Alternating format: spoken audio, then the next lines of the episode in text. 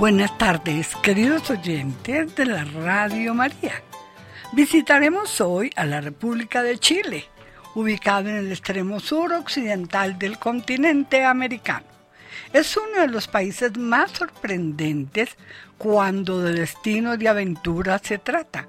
El desierto más seco del mundo, las cumbres andinas más altas, playas paradisíacas, una Patagonia inmaculada y reservas naturales para todos los gustos hacen parte de sus inigualables atractivos. Bienvenidos, queridos oyentes.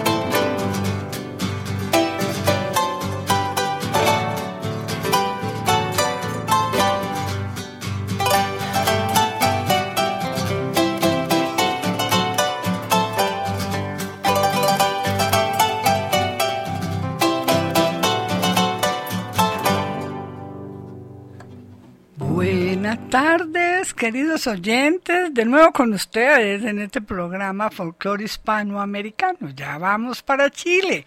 Bueno, es un país que me encanta, ya lo he visitado, lo he recorrido y puedo hablarles con gran propiedad de este país, un país hermoso. Voy a hacer lo que hice con mi paseo exactamente. Vamos a navegar los lagos primero que todo. Navegar el lago de todos los santos verde esmeralda, es una cosa hermosa. El Friat, el Nahuel Huapi, con sus aguas cristalinas, tener enfrente los volcanes Calbuco y Osorno, el Cerro Tronador con sus tres cimas y los siete glaciares colgantes, el Puntiagudo y el Catedral, sentir toda la majestad de los parques nacionales del sur de Chile y Argentina, es una aventura inolvidable hacer una excursión a caballo, en botes de alta velocidad o a pie por los bosques vírgenes de la cordillera de los Andes. Es una experiencia irrepetible, un regalo que uno se tiene que dar en algún momento de la vida. Así que arranquemos con esta travesía a los lagos, que es una belleza. Obvio, uno llega primero a, Santiago de Chile, que fue lo que hicimos nosotros, y ahí hicimos un recorrido. Pero yo a Santiago de Chile lo dejo de finales porque es su capital. Pero vamos a arrancar primero con esta travesía que es una belleza, porque lo que más me gusta a mí no es ver ciudades, es estar en comunión con la naturaleza. Y en este gran travesía a los lagos usted lo que está es todo el tiempo inmerso en la naturaleza. Entonces, una belleza, querido oyente. Este viaje comienza en Santiago, ciudad cosmopolita, con una arquitectura colonial bien conservada y un aire muy europeo. Está situado a los pies de la cordillera de los Andes, con sus imponentes montañas nevadas que además de ser hermoso, ayudan a orientarte. Después de un par de días en Santiago, que fue lo que estuvimos, se vuela hasta Puerto Montt, en una avionetica más bien pequeña, para llegar finalmente a Puerto Varas. Esto es una belleza. Esto ahí es como un puerto, lo más hermoso, donde usted cuando camina por sus calles eh, dice, oiga, si yo ya vi esta calle o yo ya vi este cerro. Resulta que es que son los dos, eh, los dos cerros y los dos volcanes que tú ves un rato para la derecha y otro rato para la izquierda. Y eso es desorientador a ratos. Bueno, para llegar finalmente a Puerto Varas, un pintoresco poblado de pescadores llamado la Ciudad de las Flores. De ahí en adelante el trayecto por los lagos será unas veces en barco y otras en bus. Así nos tocó. Muy temprano en la mañana siguiente varios buses recorren Puerto Varas para salir con sus pasajeros rumbo al cruce de lagos. Atrás queda la ciudad y se comienza a bordear el lago Yanquihue, el segundo más grande de Chile, cuyo nombre significa sumersión. El bus se detiene en el Parque Nacional Vicente Pérez Rosales para conocer los saltos del río Petrohue. Eh, uno sube por unas escalas en madera, pero son unos troncos atravesados, que uno tiene que subir una escala bien pendiente para ir hasta arriba, bien arriba, donde hay como una especie de piscina que se recoge el agua para caer en grandes cascadas. Eso es una belleza. El gran caudal de sus aguas desemboca en espectaculares cascadas sobre piedras volcánicas. Y como telón de fondo, dos volcanes, el Osorno, llamado antes de los españoles el demonio de las nieves, y el Calbuco. Ambos son omnipresentes y es imposible perderlos de vista. Todo el tiempo tú los vas a ir viendo durante la travesía.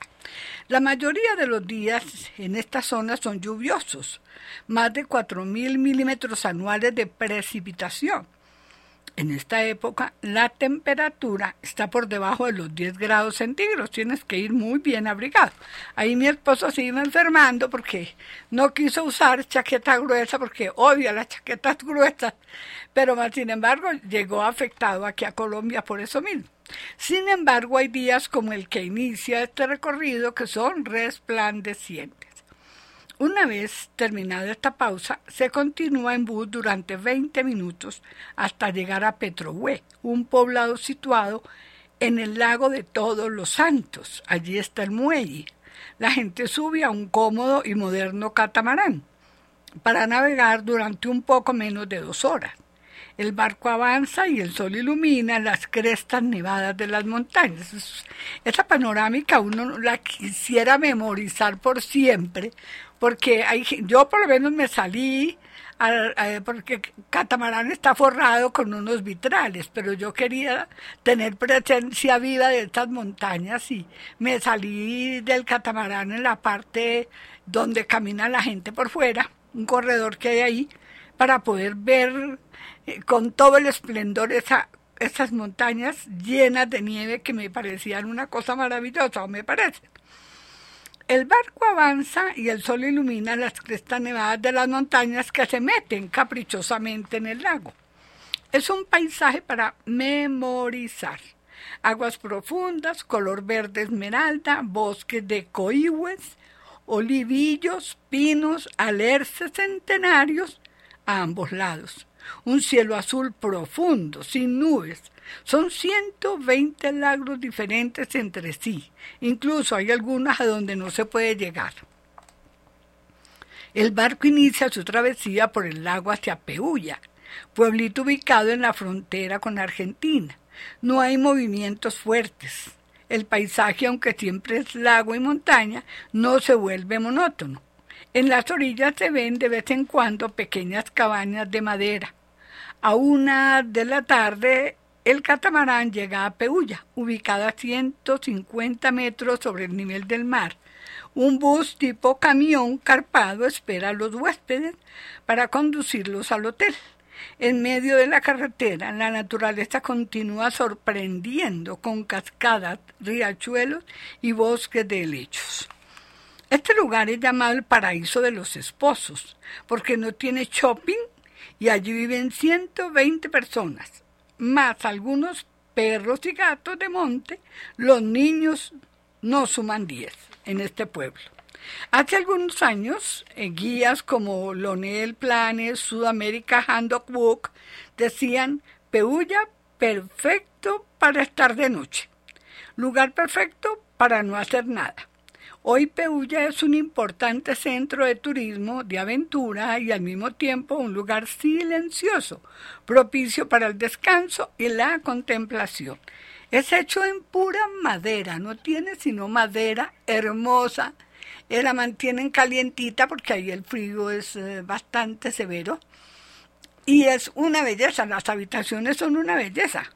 Este es un viaje de subir y bajar, de ver y volver a ver, de disfrutar la naturaleza, de alabarla, de entenderla, de sentirla, de quererla. En esta travesía por los lagos no se agotan el paisaje ni las ganas de ver. Esto es algo que uno no puede dejar de mirar y de contemplar. Después del desayuno se continúa el viaje hacia Bariloche, que esto ya queda en Argentina pero les voy a dar un pedacito de esta travesía antes de llegar a Bariloche, porque la vez que hicimos Argentina les conté sobre la llegada a Bariloche. Un autobús parte de Peulla por una carretera angosta en el monte Tronador, 3.491 metros sobre el nivel del mar, siempre presente. La carretera cruza la montaña y se interna en un bosque denso con árboles nativos, más de 20 variedades de helechos y una lluvia constante pero soportable hasta llegar a Puerto Frías, donde está la aduana argentina y el pequeño lago de Félix Frías. Ahí lo hacen bajar a uno, le piden papeles para cruzar la frontera. Después de presentar el pasaporte y de tomar un chocolate caliente, el grupo de turistas sube a otro catamarán para navegar durante 20 minutos el lago Frías hasta Puerto Alegre.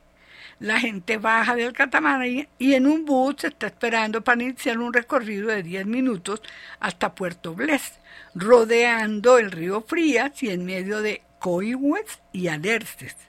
El almuerzo está previsto en la hostería Puerto Bles. Ese es otro otro restaurante bien hermoso, lo tienen situado en un lugar donde usted puede ver el lago en su totalidad. Eso es una belleza, la comida es deliciosa, el servicio es excelente.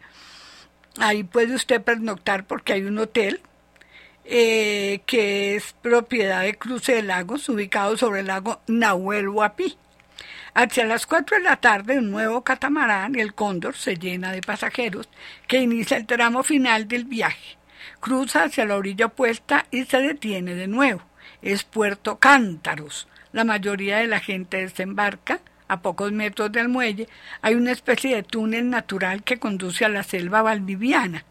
Allí arranca una caminada tranquila, sin prisas, por un sendero de 700 escalones de madera en medio de alerces de 300, 500, 1000 y 1500 años de existencia. Es un claroscuro majestuoso. Afuera los lagos iluminados y bien adentro el bosque apretado de árboles que tocan sus brazos arriba, formando un techo natural, por donde no entran ni los rayos del sol. De pronto, al final de los escalones, cuando parece que ya no vio que ya usted lo vio todo, el horizonte se va aclarando y presenta un espectáculo imponente el lago de los Cántaros, en la cima de un cerro, cuyo desemboque da origen a la cascada del mismo nombre. Existen dos o tres miradores enclavados en el paisaje, para contemplar y disfrutar la belleza de los altos del agua, salpicando todo a su alrededor. Esta es sin duda una de las excursiones más hermosas y sobrecogedoras de Cruce del Lago. Este paseo es opcional no se lo pierda, es una belleza. Los caminantes regresan felices al catamarán y el capitán, un joven argentino, da la bienvenida a los viajeros exploradores y emprende el viaje hacia Bariloche. Este es lo que compete a, Chile, porque de ahí para arriba ya es eh, puro puro Argentina, que ya se los he dicho en las veces pasadas pero valía la pena conocer eh, la parte importante que es eh, cuando usted eh, hace el cruce de los lagos de la parte de la parte chilena. Bueno, y vamos a escuchar ahora un tema musical. El primero que escuchamos es, es una belleza.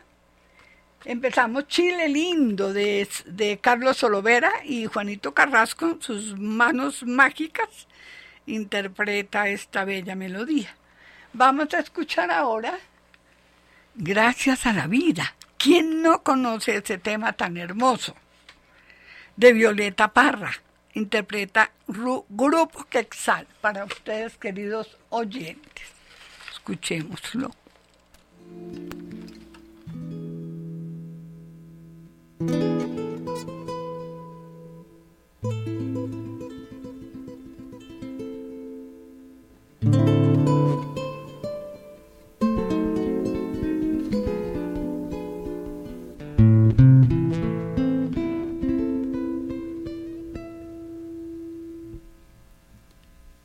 Gracias a la vida que me ha dado tanto. Medio dos luceros que cuando los abro perfecto distingo lo negro del blanco en el alto cielo su fondo estrellado y en las multitudes al hombre que yo amo. Gracias a la vida me ha dado tanto, me ha dado el sonido y el abecedario con las palabras que pienso y declaro. Madre, amigo, hermano, y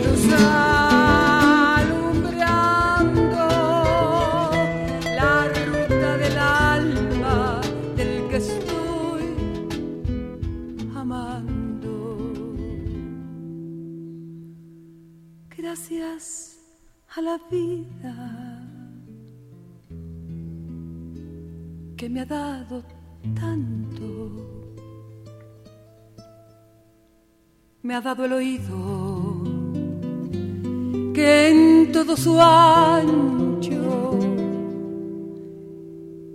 graba noche y día, grillos y canarios martillos, turbinas, ladridos, chubascos y la voz tan tierna de mi bien amado. Gracias a la vida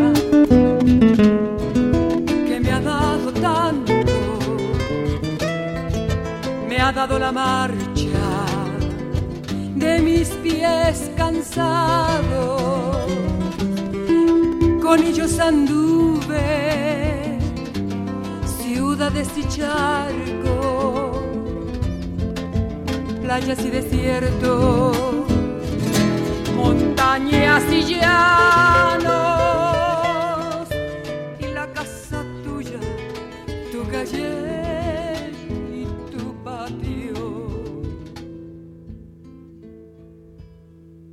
gracias a la vida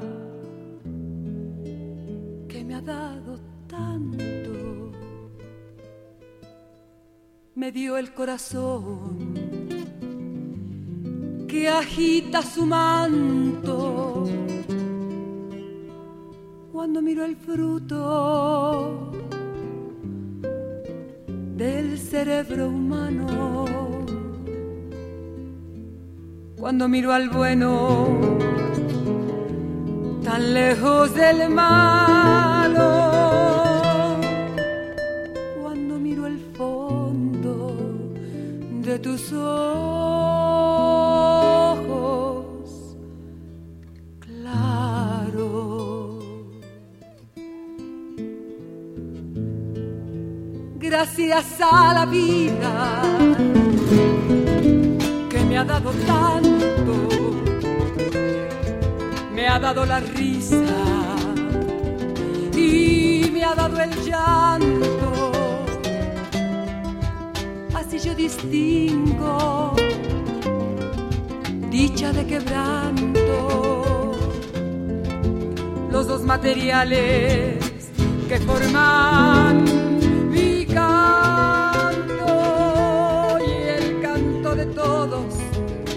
el mismo canto. Y el canto de ustedes, que es mi propio canto. Gracias a la vida.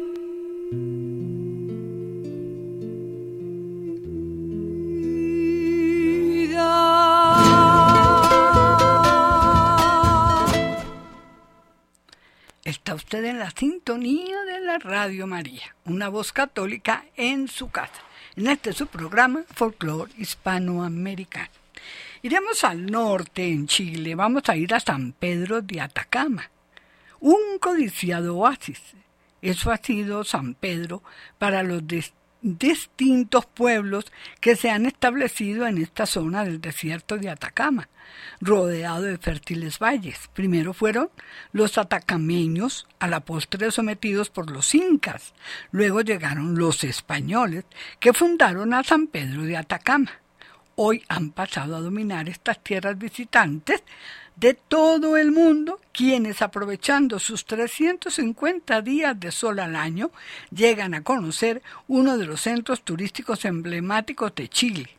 En él sobresale el Museo del Padre Lepiech, que guarda objetos precolombinos en un ambiente rústico, de calles de tierra, construcciones de adobe pintadas de blanco, su iglesia construida en 1774, el cementerio y las haciendas indígenas llamadas Ailus contrastan con hoteles de lujo y restaurantes de excelencia. A ello le suman los espectáculos naturales cercanos, que pueden disfrutarse mediante actividades como senderismo, camping y montañismo. Los geysers del Tatío, fumarolas que lanzan imponentes vapores a la salida del sol. El Pucará de Quitor, fortaleza atacameña, las lagunas Mescanti y Meñique, hábitat de flamingos en un entorno altiplanítico maravilloso, y el famoso Valle de la Luna, lugar donde las cordilleras de la sal pintan un paisaje sobrecogedor. Estas maravillas hacen parte de la larga lista de lugares mágicos que vale la pena conocer. Iremos ahora al Parque Nacional Nevado de Tres Cruces, ubicada a 4.500 metros sobre el nivel del mar, rodeada de caminos casi inaccesibles. Esta reserva natural se conserva alejada del turismo masivo.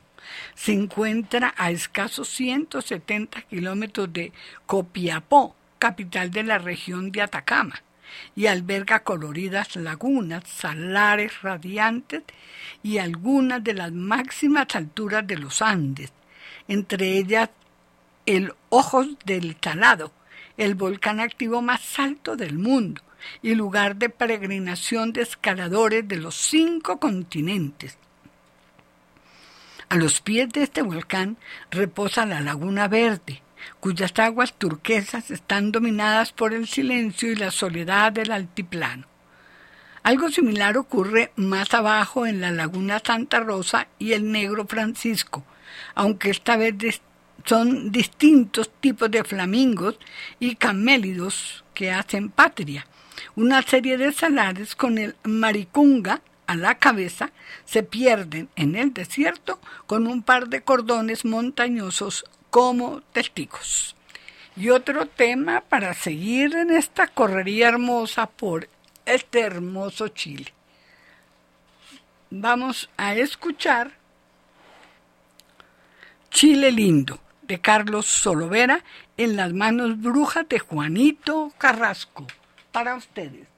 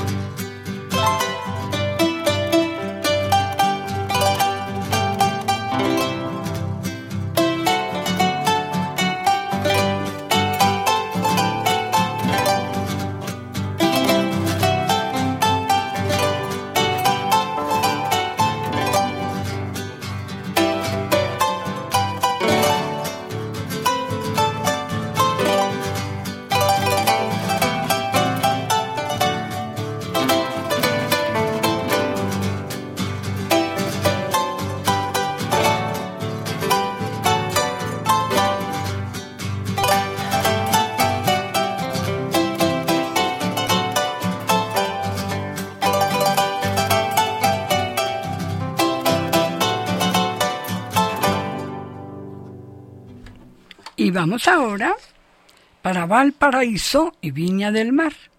Quien no ha oído hablar de estas ciudades hermanas junto al Océano Pacífico, se trata de dos capitales que concentran el mayor movimiento turístico de Chile, entre cerros, playas y bienes de enorme valor turístico. Valparaíso conserva un lazo estrecho con el pasado. Prueba de ello son sus troles antiguos, autobuses impulsados con electricidad y sus emblemáticos ascensores que desde hace décadas permiten el acceso al Cerro Florida. Allí se encuentra la Sebastiana, la casa museo construida por Pablo Neruda y los cerros Alegre y Cárcel, antiguos barrios que hoy acogen la movida bohemia y cultural. En la zona de puerto, de gran valor arquitectónico, se encuentra el legado histórico que le valió la ciudad la Declaratoria de Patrimonio de la Humanidad de la UNESCO en el 2003. En cuanto a Viña, el balcón más glamuroso del Pacífico chileno y uno de los grandes destinos de Sudamérica, se recomienda una visita al Sporting, el club hípico más antiguo del país, donde se mantienen intactos hermosos salones del siglo XIX. Por demás, es bien conocida la belleza de sus playas y sus áreas verdes, entre las que se destaca el reloj de flores. Viña, cuna que del mundialmente famoso Festival Internacional de la Canción. Es la perfecta combinación entre mar y urbanismo. De ahí su apelativo de Ciudad Jardín, que se lo ha ganado con creces, porque es una ciudad donde encuentras tú magníficos jardines por donquiera que tú vayas. Eh, así como el título de este artículo reza la parte más famosa de la canción La joya del Pacífico, inmortalizada en la voz de Lucho Barrios. El bar resume el culto incondicional que experimenta el viajero al conocer el puerto de Valparaíso, principal centro naviero de Chile y cultor de una identidad que le llevó a ser reconocido como Patrimonio de la Humanidad por la UNESCO. Desde 1536, cuando los españoles usaron su estratégica posición como lugar de arribo de la colonización ibérica, a Valparaíso se le ama y se le odia. Es un lugar intenso, cercado de una por una bahía que siempre tiene decenas de buques flotando sobre el azul rabioso del océano y una cortina de cerros llenos de casas coloridas, barrios con identidades diferenciadas e impresionante vista al mar, con olores extraños en sus mejores zonas. Cuenta con prestigiosas universidades vecinas a mercados de frutas y verduras, así con, como con docenas de bares excelsos, grafitis en sus muros y una arquitectura heredada de los ingleses, quienes hicieron del puerto su centro comercial en el siglo XIX. Es impresionante la variedad de pesca que uno ve ahí. ahí. Yo sí, verdad que me llevé el, el, el placer del mundo de ver toda esta cantidad de animales que extraen del mar pues que en Colombia yo no los había visto porque tiene que vivir uno en la costa, pero así todo aquí, en Cartagena ni en Santa Marta, uno de esos comercios de esa cantidad de, de mariscos y animales diferentes que yo desconocía, les cuento.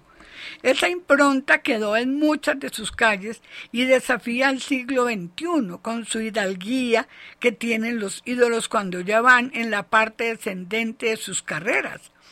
Sí, Valparaíso tiene una decadencia que es parte de su ADN, pero tras esa fachada se cuelan miles de historias de idas y venidas, de extranjeros que se quedaron para siempre, de poetas que le escriben sin cesar y de 300.000 habitantes orgullosos de ser parte de una ciudad sin parangón en América Latina. Bueno, ya seguiremos en esta travesía por Valparaíso que tiene muchas cosas para contarnos. Y vamos a escuchar ahora otro tema musical. En esta oportunidad, si vas para Chile,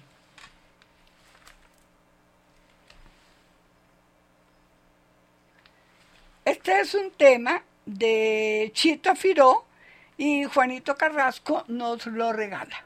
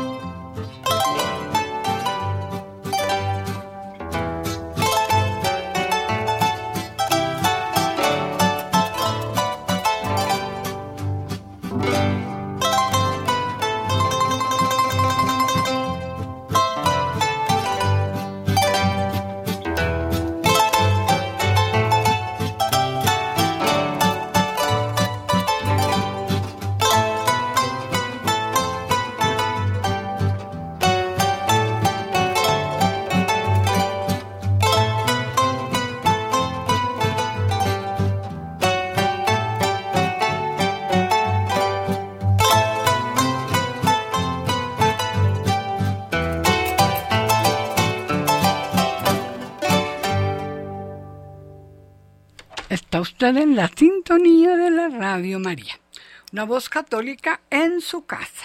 Y seguimos por este correrío de cerros y ascensores de Valparaíso. Valparaíso o Pancho, como le dicen los locales, es una sube y baja continuo entre colinas en las que aún resisten centenarios ascensores que, que van oblicuos sobre las laderas, llenos de gringos con cámaras y mapas, o añosas veteranas que habitan las desafiantes y larguísimas escaleras. Usted decide si sube por la escalera o sube por el tren. Es que no sabe usted qué es peor. Nosotros no sabíamos por dónde subir. Porque el, el, el bendito, el toro, o como se le diga, eh, muy viejo y destartalado. Dijimos, ¿qué tal que se les devuelva? O sea, le empieza uno la duda si se sube ahí o no. al final nos subimos eh, en este dichoso Pancho, porque no se puede decir más. Las mismas que le han dado fama a las contorneadas piernas de las mujeres porteñas. Son más de 40 cerros. El número exacto es una discusión eterna entre los que destacan artillería, varón, concepción, cordillera, larraín o cementerio. Como en una alegoría cristiana, el ascensor Espíritu Santo un rectángulo de vetustas maderas pintadas con pequeñas ventanas, asciende 66 metros sobre una pendiente de 44,4 grados y desde 1911 va y viene sobre el Cerro Bellavista, con el cual está el Museo del Aire Libre. Allí, afamados pintores hicieron grandes murales en las paredes de las edificaciones porteñas, una especie de prehistoria del superlativo arte grafitero que hoy inunda muchas esquinas de Valparaíso. Acá también está la Sebastiana, casona de laureado poeta Pablo Neruda. Lo dejan entrar a usted a la casa, darle la vuelta y están todos los recuerdos tal cual como él la dejó, que es ahora un museo lleno de artefactos mundanos y de una especie de refinamiento, pero Ahí le van contando a uno la vida de este escritor y, bueno, cualquier cantidad de historias que te cuenten ahí es mejor hacer caso omiso. Bueno, otro ascensor afamado es el del Cerro Artillería, a un costado del antiguo edificio de la aduana, uno de los más escénicos y con largos 80 metros de recorrido, nacido en 1893 al llegar a su tope, la perspectiva es inmejorable. El hermoso paseo 21 de mayo con viejas glorietas da paso a una panorámica de la febril actividad portuaria. Una decena de ascensores resiste al paso del tiempo y mantiene su funcionamiento. Se destaca lo del Cerro Polanco, único en su clase, al que se ingresa por unas catacumbas y que sube en vertical y no en oblicuo como sus colegas. Mención aparte es el Cerro Alegre, lleno de hoteles boutique y restaurantes del autor. Allí se llega por el ascensor El Peral, que lleva al estupendo paseo yugoslavo en que está el Palacio Baboriza. Desde allí se aprecia una gran vista a la bahía que se llena de gente cada 31 de diciembre en la noche, fecha en que más de un millón de personas acuden a Valparaíso a recibir el nuevo año con más de media hora de espectáculo pirotécnico, más la vista que es una belleza, pues dígame si no lo vamos a perder. Ahora, hay trolebuses por el plan. Como una postal viviente del comienzo de 1900, el plan, en el argot local, la angosta planicie que hace de puente entre cerros y océano, está llena de centenarios edificios. Caminando por la calle Esmeralda, una de las principales vías, se encuentra icónicas construcciones como el reloj Turri de 1929, el edificio del periódico Decano de Chile, el Mercurio, 1901, el Museo de Historia Natural, 1878, el edificio de la Bolsa, en 1850, el edificio Altoreca en 1907, en pleno barrio del mercado. Esta zona es ideal para entrar en algunos de sus muchos restaurantes para degustar delicias de mar como pailas marinas, sopa llena de mariscos cocidos, una ricura, o pescados como la corvina o la reineta fritas. Los porteños es dato seguro. Ellos te dicen qué comer y cómo comer porque es una delicia comer allí. Este cuadro del pasado presente se completa con viejos trolebuses de alimentación eléctrica que aún persisten en su andar entre congéneres más modernos, como si existieran los troles de Bogotá. Lástima que los hayan quitado, porque eso desfogaría muchas cosas aquí en Bogotá, el tránsito y todo. Pareciera que todo en el puerto está a punto de jubilarse y es verdad, uno todo lo ve tan viejo, pero mire que viejo y todo funciona y descongestiona. Pero la ciudad sobrevive a pesar de terremotos, incendios o potenciales edificaciones modernistas, como un shopping que pensaba hacer en la costanera y que puso en pie de guerra a los porteños. Hacer rabiar a un local no es algo recomendable bajo ningún punto de vista. Bohemio Pancho tiene centenares de bares en los que se cuela una bairopinta fauna de habitantes, cantores populares que siempre entonan Valparaíso de mi amor, cerveza a bajos precios y una de las comidas típicas de la región, la chorillana, combinación de papa, cebolla, huevo y carne, todo frito y servido en un enorme plato. Eh, J. Cruz es un restaurante ubicado en un callejón cercano a la Plaza Victoria y es su más poderoso exponente. Ahí lo llevan a uno los guías, pues porque como es de tanta fama, vale la pena conocer, la comida es riquísima. Una visita estaría incompleta sin conocer el muelle que se encuentra frente al monumento de los héroes de Iquique que recuerda una de las epopeyas de la sangrienta Guerra del Pacífico de 1879, en la Plaza Sotomayor y frente al edificio neoclásico de la Armada. Una plazoleta grandísima, ahí donde llega uno de primerazo. Desde el embarcadero se ven decenas de botes que colindan con buques gigantes que cargan y descargan contenedores sin parar, mientras un puñado de hombres vociferan y seducen a quien pasa a dar una vuelta por la bahía. Es una atención que es inevitable, toca hacerla porque, eh, a ver, si uno va a esos lugares no puede irse sin conocer, eh, y si puede, porque a veces el tiempo no le da para tanto, pero a veces uno puede darse ese gustico de conocer ciertos lugares bien, bien bonitos. Bueno, les voy ahora a regalar este tema, que es una belleza también para mí. Yo vendo unos ojos negros, es una tonada popular chilena que interpreta el grupo Quexal para ustedes.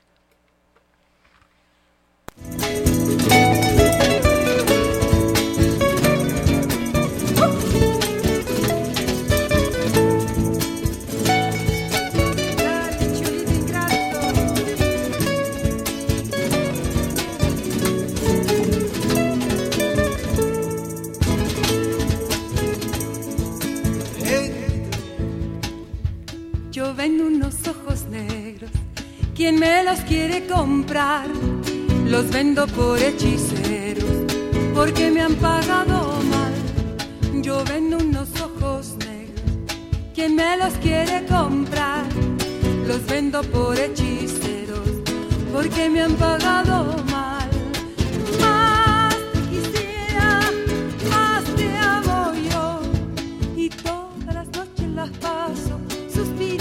Por tu amor. Más te quisiera, más te amo yo. Y todas las noches las paso suspirando por tu amor.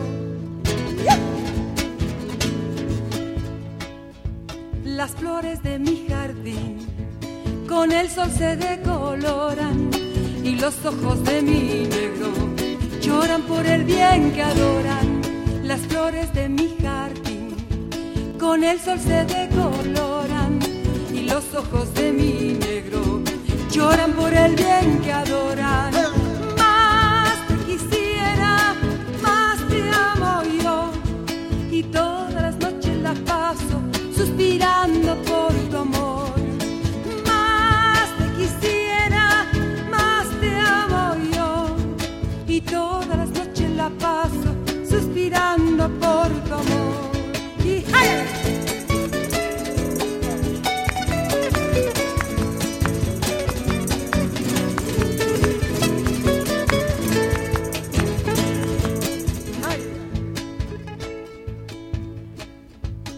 Cada vez que tengo penas, voy a la orilla del mar a preguntarle a las olas si han visto a mi amor pasar.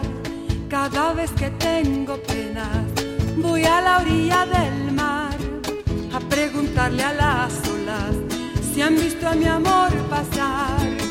Más quisiera, más te amo yo y todas las noches la paso suspirando por tu amor. Más te quisiera, más te amo yo. Y todas las noches la paso suspirando por tu amor.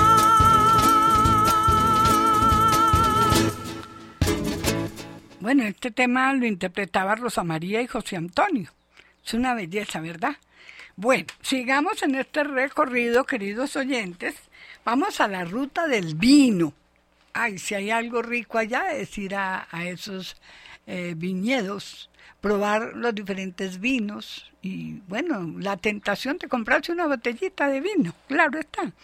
Aunque hay varias regiones que invitan a emprender trazados asociados al vino en el Valle Central, la ruta de Colchagua, a 142 kilómetros de Santiago, además de ser la primera, es considerada por muchos como la mejor, no solo por la calidad internacional de sus cepas, sino por los paisajes y atractivos turísticos que abarca.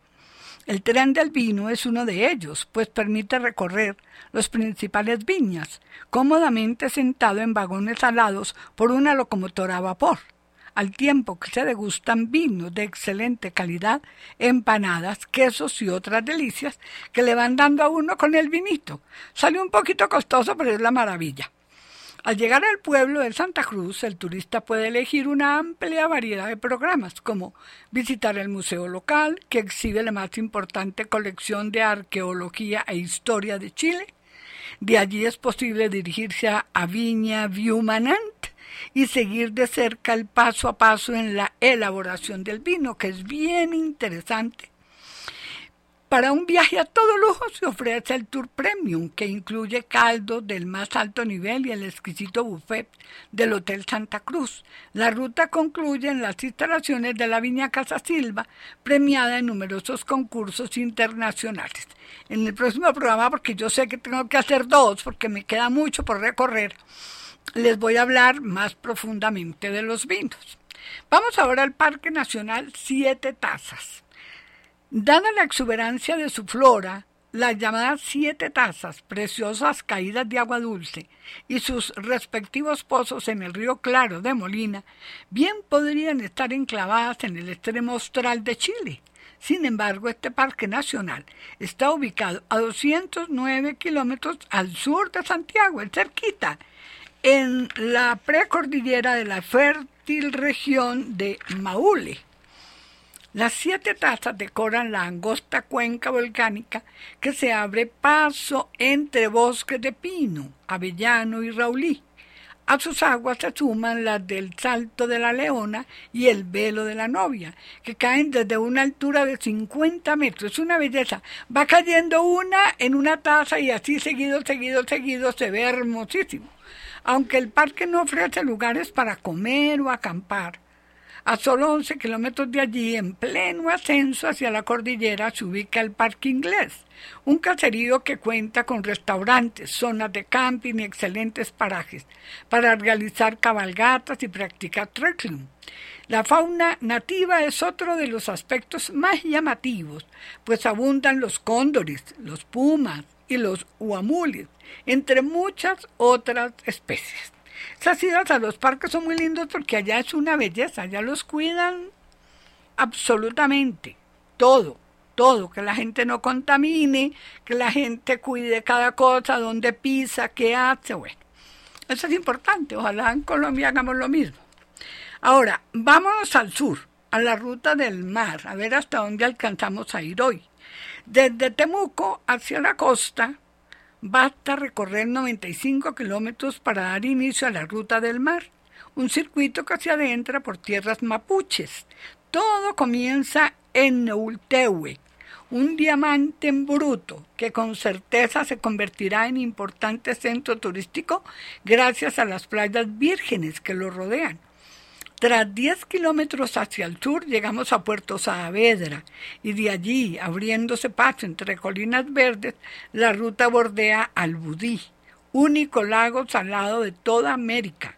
Luego de 40 minutos, una señal escrita en Mandungum, lengua nativa, anuncia los servicios de la red de turismo mapuche que ofrece hospedaje en rucas, viviendas tradicionales, y comida típica con platos como la tenca y el catuto.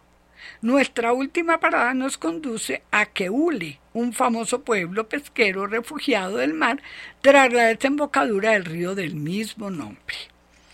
Y hay una ruta que ellos llaman la ruta jesuita. Este periplo se inicia en 1670, cuando jesuitas de la isla de Chiloé salieron en, en piraguas a buscar un cruce navegable hacia Argentina, con el fin de establecer una misión en la zona Tehuelche.